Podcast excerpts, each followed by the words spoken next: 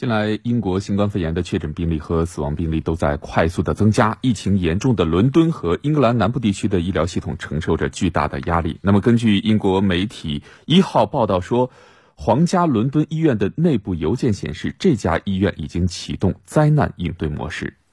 据了解，皇家伦敦医院是英国国民保健制度在伦敦收治新冠肺炎患者的主要机构之一。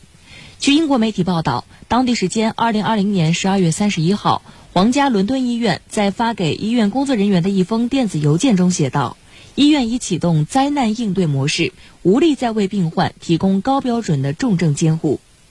据美联社报道，在疫情严峻的伦敦和英格兰南部地区，当地医院普遍超负荷运转，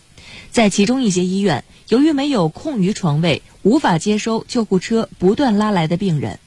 为了缓解病床压力，伦敦的南丁格尔医院已经重新启用，重新配备重症监护病床和呼吸设备，但目前还没有关于接收病人的相关报道。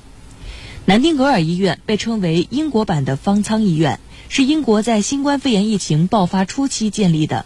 这样的临时医院一共有七座，其他几座也都位于英格兰地区。伦敦的南丁格尔医院位于伦敦会展中心，可提供大约四千张病床。二零二零年五月以后，由于病患数量明显下降，医院处于关闭待命状态。